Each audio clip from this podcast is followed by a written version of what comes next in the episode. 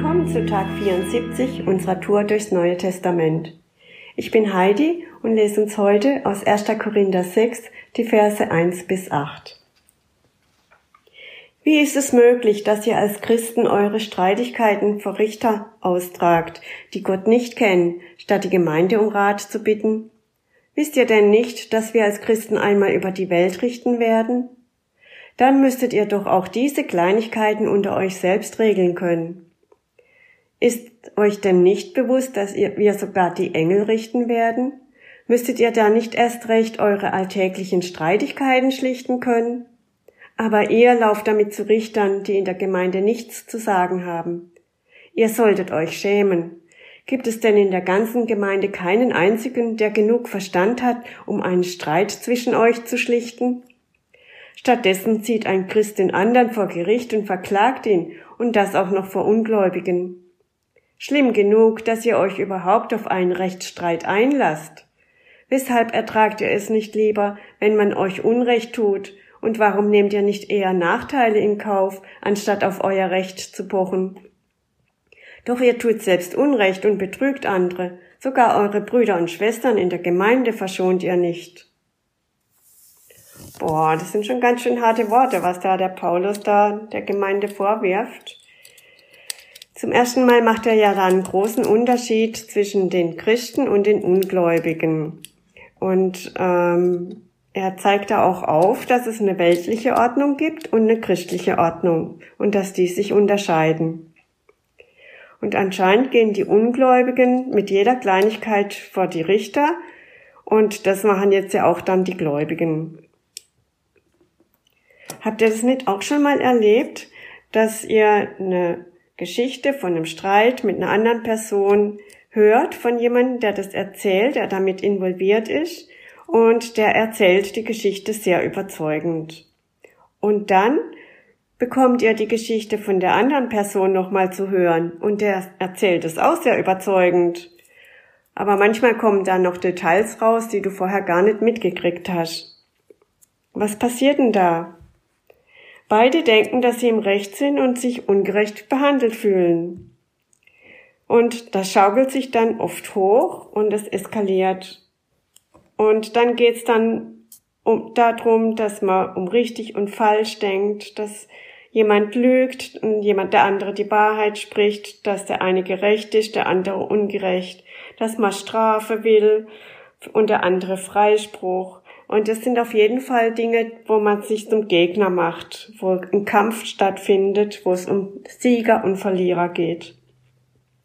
Auf jeden Fall ist man danach nimmer freundschaftlich miteinander unterwegs. Und was meinten Paulus damit? Ihr tut Unrecht und betrügt andere.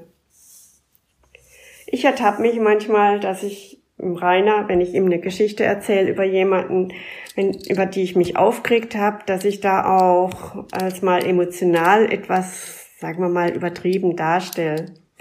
Und ich stehe da schon in der Gefahr, dann nicht nur auf der Sachebene zu bleiben, sondern auch die Person schlecht zu machen oder sie sogar abzulehnen. Und eigentlich will ich dann nur die Zustimmung vom Rainer hören, so dass er sagt, ja, du hast recht. Und ich will ihn dann auf meine Seite ziehen aber da macht er nicht mit.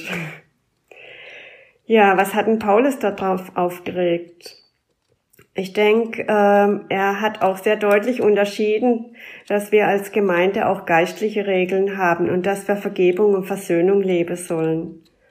Und dass wir nicht der Welt zeigen, dass wir uneinig sind und nicht miteinander klarkommen, sondern dass wir Einheit leben wollen.